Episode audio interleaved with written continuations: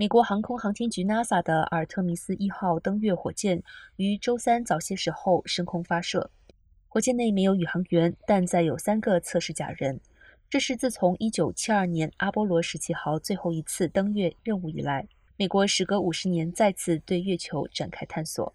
据了解，这次升空标志着美国宇航员阿尔特弥斯月球探测计划的开始。该航天局的目标是在2024年的下一次飞行中派出四名宇航员绕月飞行，并最早在2025年将人类送上月球。